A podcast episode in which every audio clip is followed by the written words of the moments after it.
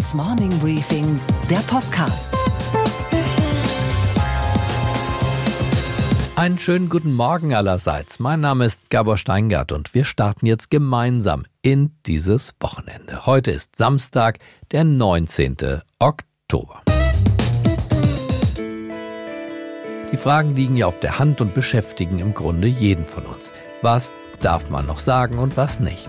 Werden mit den Sprachräumen auch die Denkräume enger?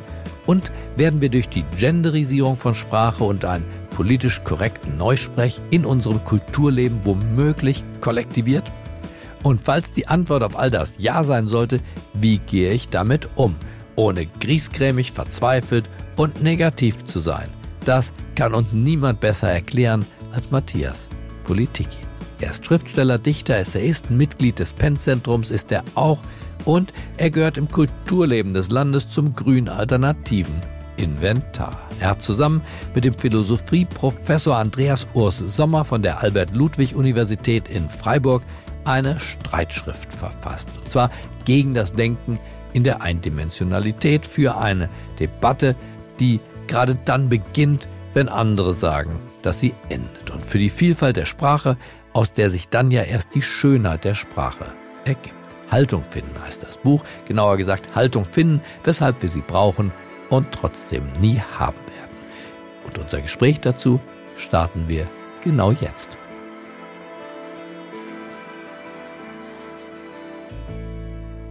Einen schönen guten Morgen, Matthias Politiki. Ja, guten Morgen. Sie sind ja eigentlich Lyriker, richtig? Richtig. Schreiben Gedichte. Nicht nur, davon kann man nicht leben, aber so habe ich angefangen zu schreiben und äh, ich habe verpasst aufzuhören. Also. Und jetzt ein politisches Buch. Ich würde sagen, es ist ein politisches Buch, Haltung finden, weshalb wir sie brauchen und trotzdem nie haben werden, ist für mich ein Buch, ich habe es gelesen, über auch ein Unbehagen an der Wirklichkeit, oder?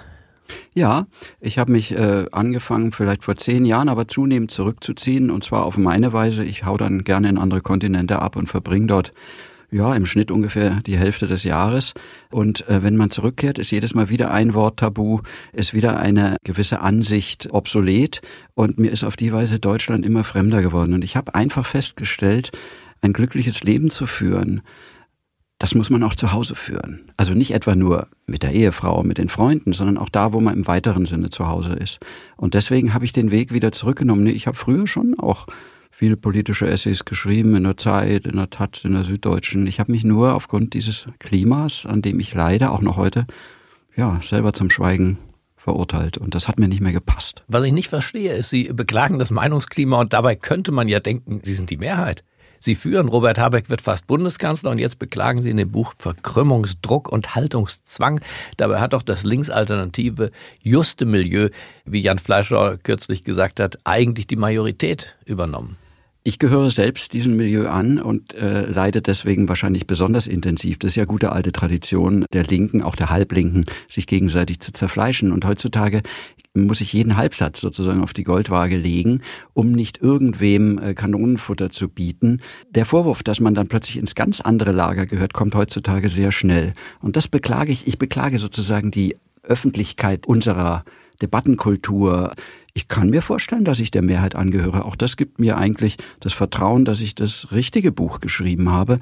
Denn bis jetzt kriege ich auch nur Zustimmung und auch von Leuten, die sich sogar bedanken und sagen, Mensch, Gott sei Dank, dass da mal einer aus der ominösen Mitte, aber nicht natürlich der Merkel-Mitte, sondern einer eher chaotischen Mitte, die sich jedes Mal neu zusammensetzt, dass da mal auch einer laut und vernehmlich was sagt. Aber was sagt eigentlich? Sie beklagen Haltungsketten. Was ist eine Haltungskette?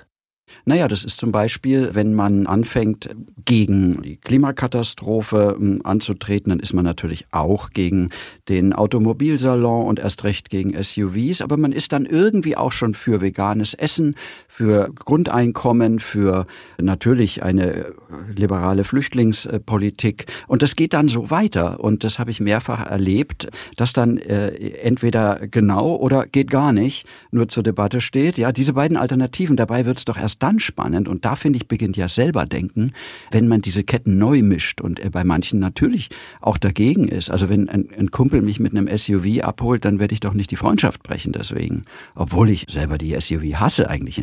Die, die verstopfen in Hamburg gerade in der Altstadt, also jede schöne Straße, vor allen Dingen wenn sich zwei begegnen. Ich finde, das selber denken und auch den Mut haben, äh, jenseits der äh, Meinungskonformität mit einer schrägeren Haltung aufzuwarten, die aber morgen und übermorgen aus guten Gründen auch schon wieder eine andere sein kann. Auf keinen Fall erstarren zur Gewohnheitshaltung und so weiter. Parteisoldat werden etwa gar, der wäre mir völlig fremd, sondern frisch und neu die Sachen denken. Woher kommt dieser Druck zur Konformation? Wer drückt da? Das sind wir selbst, glaube ich. Das sind auch, ähm, wobei ich überhaupt kein äh, Feind äh, der Medien bin, aber es sind natürlich auch die Medien, die so ein bisschen lemmingerhaft gucken, was machen die anderen? Und da entstehen sehr schnell angebliche Mehrheitsmeinungen, weil man sich innerhalb seiner Profession, und dazu gehören wir als Schriftsteller im weiteren Sinne auch, relativ zügig einig ist. Und das verstärkt sich gegenseitig und erzeugt, habe ich öfters durchaus auch im privaten Kreis erlebt, schon ein Vorab-Meinungsdruck, dass manche Leute erst das Reden anfangen, wenn dann irgendwie die Zeit sehr fortgeschritten und der Alkoholpegel angestiegen ist, dann ähm, jetzt sind wir ja unter uns. Und dann kommen von denselben Leuten mhm. ganz andere Wahrheiten. Und das finde ich eigentlich das Erschütterndste. Ich habe schon mal überlegt, hat das was mit Angela Merkel vielleicht zu tun? Sie verkörpert eine offene, manchmal vielleicht etwas äh, fluide Mitte sogar, die vorher nicht so genau weiß, was sie denkt und die ihre Meinung Atomenergie, Flüchtlinge, Einwanderungsland Deutschland, ja nein, jederzeit bereit ist, ja über den Haufen zu werfen. Polarisiert vielleicht gerade das, dass die Politik haltungslos zu werden droht? Also ich bin nicht so begeistert von Frau Merkel. Ich habe mal einmal ein Abendessen mit ihr verbracht und da hat sie zwar zugehört, aber sie hat keine einzige Frage gestellt und letztlich immer nur auf ihre Referenten verwiesen, die die gewissen Sachthemen dann beackern. Also durchgedrungen bin ich nicht mit meinen Themen. Und ähm, ja, die äh, Politiker hm, sind natürlich erst recht im Fokus dessen, was ich äh, vorhin kurz skizziert habe. Die müssen noch mehr auf jeden Halbsatz aufpassen als ich und müssen deswegen ja auch in dieser vorgetunnelten breiten Spur bleiben, sodass sie möglichst wenig Angriffsfläche bieten.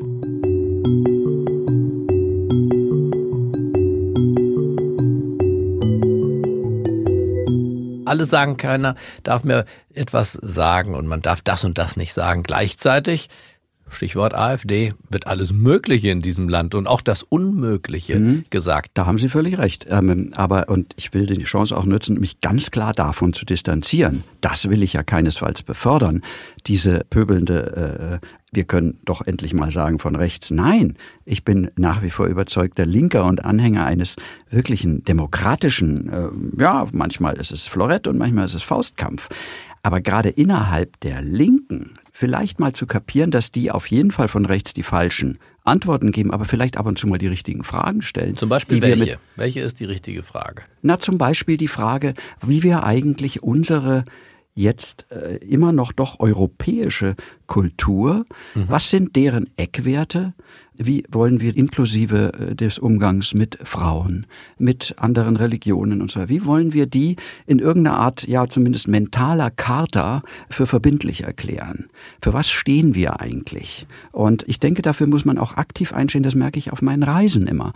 Denn wo auch immer ich hinkomme, werde ich gefragt, woher ich komme und dann ist mir früher große Begeisterung und inzwischen zum Teil Verachtung oder Spott äh, entgegengeschlagen oder schlägt es jetzt.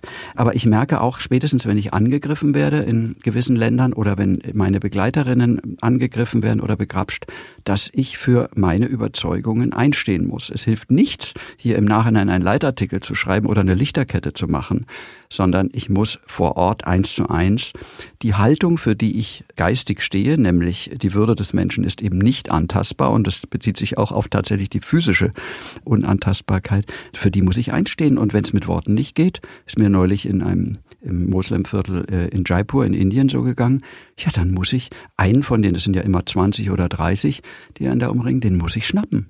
Und das habe ich gemacht. Und das haben Sie getan? Das habe ich getan. Trotz wahrscheinlich angeborener Gewaltfreiheit. Ja, ähm, eigentlich ja, aber sonst kommt man in solchen Ländern nicht weiter, in den arabischen noch viel weniger. Ich habe ihn einfach in den Schwitzkasten genommen und habe ihn angefangen zu belehren. Und da, erst dann sind die Erwachsenen nämlich aus ihren Hauseingängen gekommen. Die lassen nämlich sonst die Halbstarken schalten und walten in gewissen Vierteln. Und das ist nicht lustig für jemanden, der reist und eigentlich auch die fremde Kultur genießen will.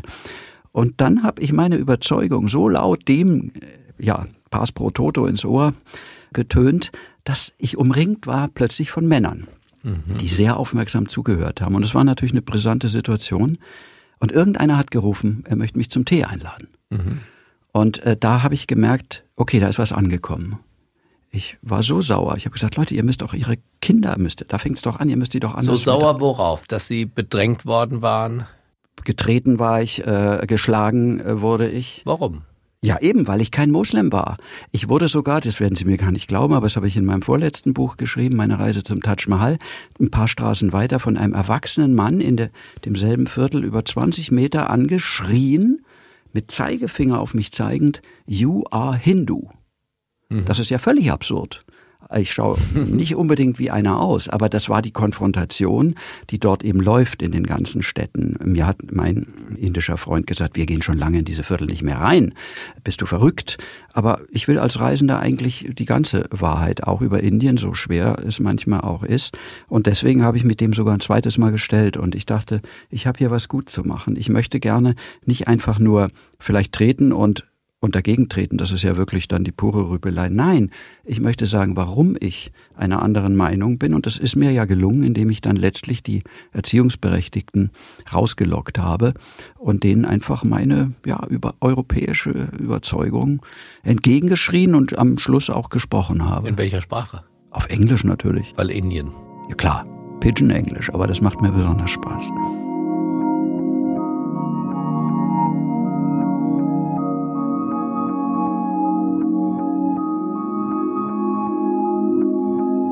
Wen würden Sie in Deutschland denn stellvertretend am liebsten in Schwitzkasten nehmen? Wenn Sie mich so fragen, muss ich bei den Rechten anfangen, das ist klar. Das ist auch meine Überzeugung. Mhm.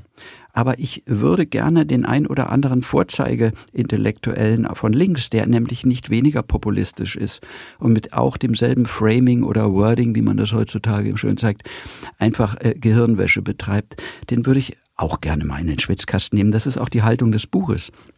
Ich finde, wir müssen uns gegen beide Mainstream. Wen denn zum Beispiel?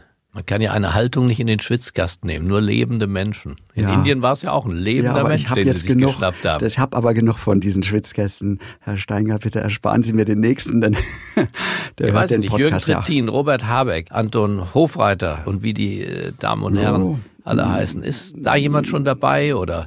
Sie wollen jetzt unbedingt einen Namen von mir, aber Natürlich. ich möchte eigentlich keine persönlichen. Ich möchte, dass Sie äh, Haltung zeigen. Es sind mir eigentlich viel unangenehmer die Leute, die Sie gar nicht kennen. Das sind die ganz normalen Partygänger. Und wir wohnen in Hamburg in einem ähnlichen Kiez äh, wie vielleicht der Brenzlauer Berg oder hier in Berlin.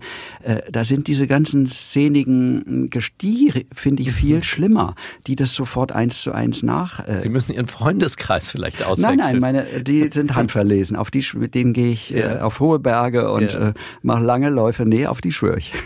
Mhm. Nee, aber aber was ist eine Reizfigur für Sie? Das versuche ich herauszufinden. Wer ist im öffentlichen Diskurs eine Reizfigur für Matthias Politik?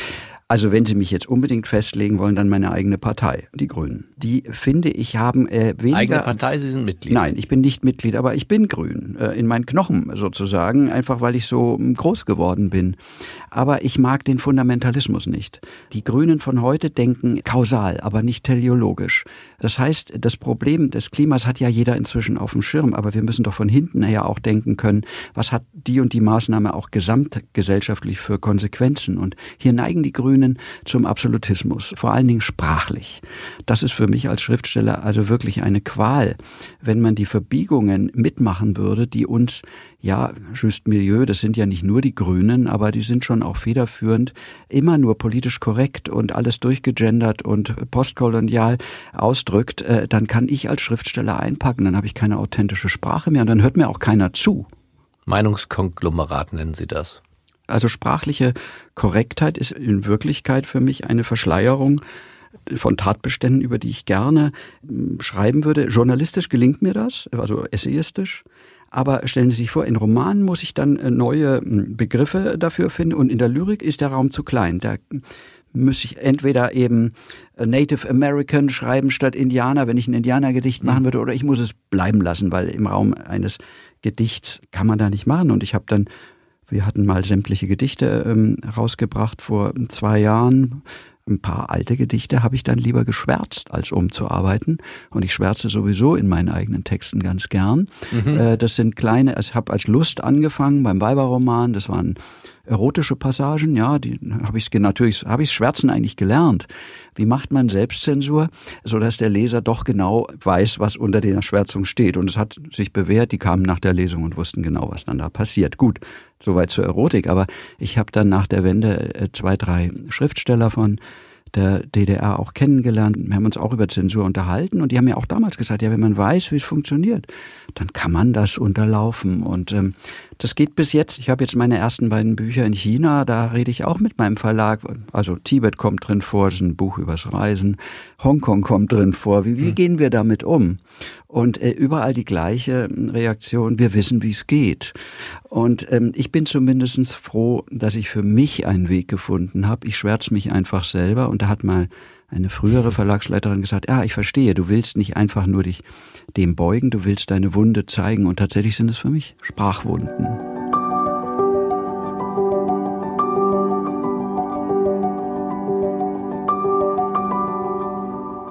Sie wollen auch nicht mitmachen bei dieser Mode, dass man so eine Vorzeigemeinung hat. Ah, ne. Nein. Die auf einer Party sozusagen besonders dadurch glänzt, dass sie besonders entschlossen, entschieden oder auch eben konsequent radikal Nein, ich finde, wenn ich rückblicke auf mein Leben, ich bin mir oft unsicher gewesen und ich habe immer wieder neu nachjustieren müssen und war dankbar auch für Denkanstöße.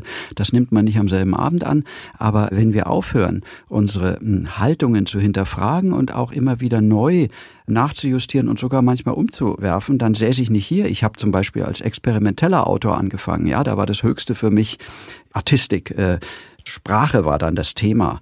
Letztlich, äh, was ich erzählt habe, war zweitrangig. Das ist natürlich ein sehr radikaler Ansatz, den ich auch damals äh, laut und deutlich vertreten habe und dafür gab es auch Preise. Das ist interessant. Aber den Weg der Demut zu beschreiten als Schriftsteller und zu sagen, Moment mal, ich schreibe doch für Leser, ich möchte doch Lebenserfahrung und auch einen Spaß an der Geschichte und vielleicht auch an der Sprache vermitteln. Vielleicht sollte ich ein bisschen abrüsten.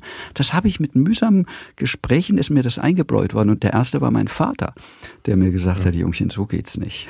Der mit diesem auch, literarischen der, Dadaismus. Der, der, war auch der einzige, äh, nicht der einzige, aber vielleicht einer von zwölf Leuten, die diesen ersten Roman ganz gelesen hat. Mhm. Ich habe ihn auch nie wieder gelesen gewesen und ich glaube, er hatte recht. Aber damals habe ich natürlich Sohn und Vater, das ging gar nicht. Also, aber das meine ich eben. Äh, irgendwann mal begreift man in einer besonders traurigen und stillen Nacht, mhm. vielleicht ist was dran. Und ähm, dann hört man auch denselben Freunden, die vielleicht vorher auch schon Andeutungen gemacht haben, auch plötzlich anders zu. Geht mir auch nach Lesungen so. Da kommen Leute, die sagen, ja, aber äh, ich finde das toll, aber. Und dieses Aber, das wird, da wird es immer spannend. Wenn Menschen das heißt, Sie so wollen reden. gar nicht Haltung zeigen, Sie wollen Nein. Haltung finden, finden als Prinzip. Ja. Ich finde, Bis zum Schluss. es sagen, ich zeige jeden Tag die Haltung, die ich an diesem Tag gefunden habe. Dazu stehe ich. Aber ich bin überzeugt, dass das nicht die letzte Haltung ist in meinem Leben, sondern da bin ich Nietzscheaner. Nietzsche ist bekennender Perspektivist, was keinesfalls Widerspruchsgeist äh, per se heißt. Aber er weiß, dass man aus einem und demselben Gebäude ähm, aus den verschiedensten Fenstern rausschauen kann und die Welt dann eben verschieden aussieht.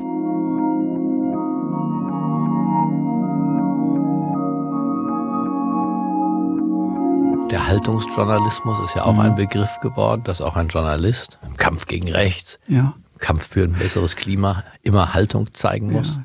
Ja, da bin ich auch manchmal ein bisschen traurig. Die trauen uns so wenig zu. Wenn ich in der Schweiz die NZZ auf einem Hoteltisch habe, da bin ich immer wieder fast beglückt. Das ist Lesen einer Zeitung, wie sie früher mal war. Da sind einfach jede Menge Briefmarkengroße Meldungen. Herrlich. Kein Kommentar.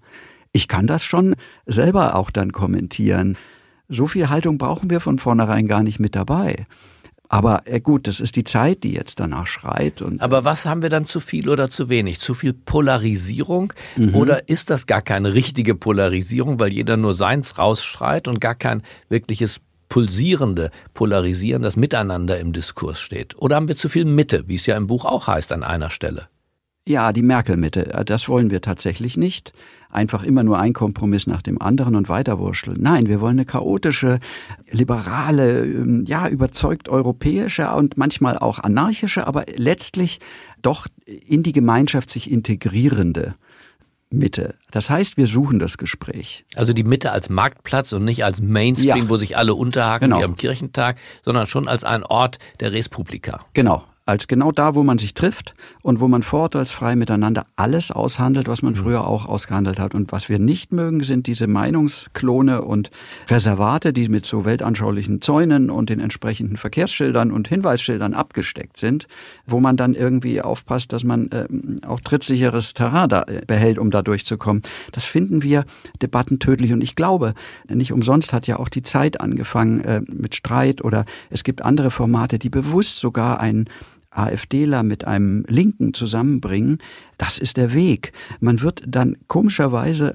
sofort angefeindet, wenn man sowas versucht. Aber ich muss doch nicht immer mit meinesgleichen alles ausdiskutieren. Das ist doch längst ausdiskutiert. Wichtiger ist doch, mit denen, die nicht meiner Meinung sind, zu reden. Und Demokratie heißt doch auch, man muss diese andere Meinung einfach mal aushalten und und, und akzeptieren, dass es sehr viele Menschen gibt, die natürlich nicht meiner Meinung sind. Es sei denn natürlich, man lebt in dem Gefühl, wir sind bei uns den Weimarer Verhältnissen zu nähern, dass wir zu einer Radikalisierung der mhm. Gesellschaft kommen, wo der mhm. andere weder zuhören möchte, auch nichts annehmen möchte, mhm. sondern im Zweifel schon im Auge hat, dass er einen eigentlich aussortieren möchte, mhm. ausweisen, den Migranten, bekämpfen den Andersdenkenden im Inland. Aber in einer solchen Situation sehen Sie das Land offenbar nicht. Doch, ich mache mir auch Sorgen. Deswegen ist auch einer der Gründe, warum ich jetzt doch wieder aus meinem Gehäuse rausgekrochen bin und mich erinnert habe, wie ich groß geworden bin. Man ist als Schriftsteller nicht verpflichtet, politisch Stellung zu nehmen. Und ich habe auch immer, wenn Grass oder so jemand kam, Wahlkampf zu machen, habe ich immer gesagt, nein, der Platz auch eines politisch äh, interessierten oder sogar engagierten Schriftstellers ist zwischen allen Stühlen nicht. Aber mh, ich habe mich jetzt auch wieder überwunden, genau, weil ich diese Weimarer Verhältnisse, wenn wir sie so nennen wollen, schon auch ähm, die Angst davor äh, verspüre und dem gegensteuern möchte, indem ich äh, ermutige, dass andere Leute, die ein bisschen ähnlich ticken wie ich, jetzt auch sagen, ja, wir wollen ins Gespräch kommen wieder. Das ist so, da gibt es so einen Aphorismus von Lichtenberg. Ja, hm, das nützt nichts, nur im Graben zu sitzen. Man muss ab und zu auch einen Schuss abgeben. Und zwar nicht, um die anderen ins Boxhorn zu jagen oder gar zu besiegen. Nein, um den eigenen, die drei Gräben weiter hocken, einfach mal ein Signal zu geben, dass man noch da ist. So ist das Buch ungefähr gemeint.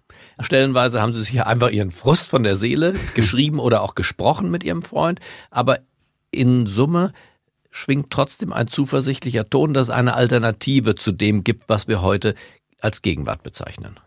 Das glauben wir ja. Vom Untergang des Abendlandes, da sind wir weit entfernt. Äh, wer von Nietzsche kommt, will fröhliche Wissenschaft mhm. und natürlich auch fröhlichen Disput. Ja, War also, Nietzsche ein fröhlicher Mensch in Ihrer Vorstellung?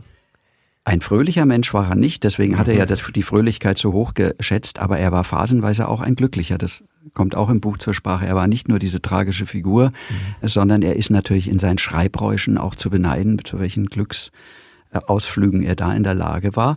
Ähm, insofern, er ist jetzt nicht eins zu eins mein Rollen- und Lebensvorbild. Da ist mir sozusagen die Fröhlichkeit von Bergführern äh, vertrauter, ja, auch die Deftigkeit ähm, über übrigens über Kulturen und Sprachen und Glauben hinweg. Dieselbe Sprache, die ich im Himalaya oder auf dem Kilimanjaro, derselbe Witz. Das ist verbinden. Und äh, das zum Beispiel, diese kleinen Randparameter, die geben mir viel mehr Zuversicht. Weil wenn ich die Augen schließe, in all den Ländern, in denen ich eine Zeit lang war, da sind Menschen, die wurden aufgrund unserer gemeinsamen Wanderungen oder anderer Dinge, die wurden zu Freunden. Und diese Freunde sind ja da. Und mit diesen, mal der eine ist in Kuba, anders in Samarkand, eben in Indien, wo auch immer, in Tansania, das ist ein kleines Netz, dünne Fäden über die Welt. Hier glaube ich an den Menschen. Ja, und äh, inzwischen ist es ja so weit, wenn da Meldungen dann aufpoppen, dann frage ich immer erst bei den Freunden nach, so weit sind wir schon. Das sind die verlässlichsten Informanten, die da ja direkt vor Ort die Sache gesehen haben. Das ist fast ein bisschen wie im Mittelalter. Aber weil sie den Nachrichten misstrauen. Das ja. wird ja deutlich, weil sie das Gefühl haben, sie selbst sind gefangen in ihrer Filterblase. Sie werden beliefert mit den Nachrichten, die sie auch gestern schon erwartet hatten und deswegen nicht mehr überrascht sind. Ja, auch von den Gegenteiligen nicht. Es ist einfach ein Geschäft geworden, Nachrichten. Das kann man jetzt zähneknirschend nur zur Kenntnis äh, nehmen oder man kann versuchen, sich trotzdem möglichst gut zu informieren. Und das mache ich anhand der offiziellen Medien natürlich. Ich höre bei uns den NDR, ich höre, wenn ich in München bin, den BR und ich lese, ja, nicht zuletzt auch ihr Morning Briefing, aber auch natürlich ein anderes und noch eins. Und vor allen Dingen, ich, äh, am meisten höre ich zu, doch, wenn die Leute vor Ort mir was erzählen. Also Auslandskorrespondenten, ja. Wenn die Moderatorin im Studio mit dieser weltanschaulich durchtränkten Frage schon genau auf eine Antwort zielt. Ja, kann es denn noch immer und so weiter. Und ich denke, oh nee, und der Auslandskorrespondent mit einer Tapferkeit sagt, nein, nein, so ist es nicht. Und immer wieder gegensteuert und ganz andere Fakten liefert als das, was die Moderatorin im Studio will. Das sind noch immer die Glanzlichter des Journalismus.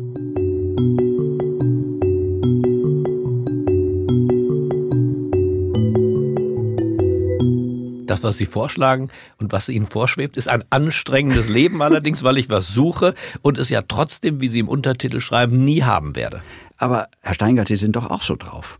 Ich lese jetzt Ihr. Ich weiß ja deshalb, wie anstrengend das ist. Ja, ja, und sie sind auch anstrengend und das liebe ich auch an ihnen, weil sie machen es uns nicht einfach, weil wir natürlich auch manchmal eine Wechsel der Haltung mit, äh, das kriege ich genau. Ich wollte gerade sagen, ich mache es mir ja selbst nicht einfach. Ja. Das ist die Grundvoraussetzung dafür. Deswegen glaube ich, äh, Sie verstehen, glaube ich, was ich meine. Wir müssen tatsächlich mit aller Schärfe heute und jetzt dann auch abstimmen, ja, wenn es zur Wahl geht, für was sind wir jetzt, verbieten wir jetzt alle Dieselkraftfahrzeuge oder nicht, dann müssen wir beide uns jetzt entscheiden. Und trotzdem wissen wir, wir könnten uns morgen auch anders entschieden haben. Leider ist die Abstimmung heute. Die Demokratie erfüllt sie dennoch auch mit Sorge, habe ich entnommen, die Demokratie so wie sie heute ist. Ja, gerade als überzeugter Demokrat ist man natürlich, also ich war schockiert erstens über den Brexit, wenn man die Hintergründe weiß, das inzwischen zum Teil ja auch an den Unis erforscht, mit welchen Manipulationen da noch die letzten ein Prozent erwischt wurden und dann, ja, Trump ist ja sprichwörtlich geworden. Ich meine jetzt nicht die Figur Trump, den gibt's ja dutzendfach auf der ganzen Welt. Äh, solche Leute habe ich in, anderen Weltregionen schon seit langem als Staatspräsidenten, in Usbekistan, wo ich zum Beispiel lange war. Ähm, das überrascht mich nicht so sehr, aber ähm, natürlich die ähm, Wahlhilfe aus, ja, wir sagen so pauschal aus Russland, oder was jetzt äh, mit der Ukraine passiert und äh, Trump, das sind ja alles letztlich das Gegenteil von Demokratie.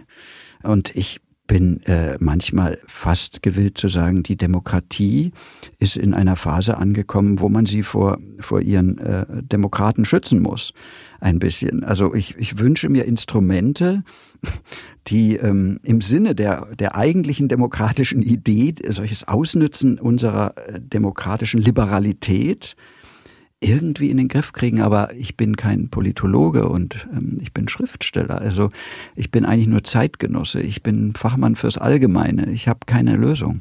Vielleicht ist die Lösung die innere Unabhängigkeit, für die Sie ja hier auch plädieren, mhm. die nicht zu ersetzen ist durch Gesetze, Normen, das Verbieten von Fake News. Natürlich sind wir für das Verbieten von Fake News, aber noch besser ist es vielleicht eine innere Resistenz zu entwickeln. Ja, ich glaube tatsächlich, Aufklärung 6.0, so nennen wir das ja, mhm. besteht immer noch aus dem Ausgang des Menschen aus seiner selbstverschuldeten Unmündigkeit. Mhm. So hat es Kant damals definiert und das trifft äh, heutzutage erst recht zu. Das Postulat ja, der Aufklärung. Ja, die selbstverschuldete Unmündigkeit. Es ist ja nicht so, dass uns nur die bösen Fake News Macher oder gar die Medien. Nein, ich liebe die Medien. Ich konsumiere sie gern und nur wir müssen unsere selbstverschuldete Unmündigkeit, also das blinde Vertrauen endlich mal hinterfragen. Ich war ja früher selber so ein Leser oder Tagesschaugucker oder wenn ich morgens die Nachrichten gehört habe, das war für mich Gottes Gesetz. Ich dachte, so war's, so ist es und in dem Vertrauen sind wir ja über Jahre auch äh, groß geworden, obwohl sicherlich auch da nicht unbedingt nur die gute alte Zeit herrschte, sondern hinter den Kulissen einiges war, was wir halt nicht mitgekriegt haben. Heute ist es andersrum. Da kriegen wir vielleicht ein bisschen arg viel mit, was eben ungut läuft hinter den Kulissen. Trotzdem, der entscheidende Knackpunkt ist eigentlich in unserer Bereitschaft, Nachrichten zu glauben. Wir müssen sogar bei den, bei den wirklichen Qualitätsmedien müssen wir halt doch auch immer den kleinen Hintergedanken haben, na, in der nächsten Qualitätszeitung steht es vielleicht doch wieder anders. Und das trainiert schon. Beispiel Spiegel. Absolut. Beispiel Trump, Beispiel Boris Johnson, wir haben sie alle durch. Vielleicht ertüchtigt das einen auch, weil es einen antiautoritärer macht, nicht so gläubig, dass man denkt, da ist jemand amerikanischer Präsident und er ist automatisch wie John F. Kennedy und also eine ehrbare und moralisch hochgerüstete Gestalt. Ehrlich gesagt, genau das gibt mir auch die Zuversicht. Deswegen glaube ich auch an die Demokratie und an Europa, weil ich treffe ganz viele solche Menschen, die inzwischen so ticken, wie wir es gerade skizzieren. Leute, die sehr sehr meinungskritisch äh, verfolgen, die nicht sich abkoppeln, also wie man vielleicht jetzt auch darstellen könnte, böswillig in irgendwelchen eigenen Blasen mhm. dann nur noch äh, sich informieren. Nein, die sind äh, etwa, wie Sie es gerade schildern, drauf. Mit denen kann man wunderbar nach wie vor streiten. Es muss nur erstmal die Hürde übernommen werden, dass, dass man sagt, können wir so und so reden? Äh, müssen wir jetzt gendern? Und all diese äh, Anfangsschilder müssen weg und dann mhm. ist tatsächlich eigentlich dieselbe Qualität möglich wie immer. Und ab da endet unser Gespräch und das Selbstgespräch unserer Zuhörerinnen und Zuhörer beginnt mit sich selbst und der Aufgabe, Haltung nicht einzunehmen, sondern zu suchen. Das wäre schön. Ich schließe mich auf jeden Fall an, ich suche weiter. Und ich bedanke mich für das Gespräch. Danke auch. Ich hoffe, dieses Gespräch hat es vermocht, Ihnen Orientierung zu geben oder zumindest doch Anhaltspunkte für die eigene Meinungsbildung zu liefern. Das würde mich jedenfalls sehr freuen. Ich wünsche Ihnen jetzt ein Wochenende in heiterer Gelassenheit. Am Montag begrüßt Sie dann, Sie wissen schon, meine Kollegin Chelsea Speaker und als politischer Reporter Michael Bröker. Ich ziehe mich für ein paar Tage zurück. Das neue Buch will geschrieben werden. Schreibklausur lautet das Stichwort. Und ich hoffe sehr auf Ihr Verständnis. Bleiben Sie mir gewogen. Es grüßt Sie auf das Herzlichste. Ihr Gabor Steingart.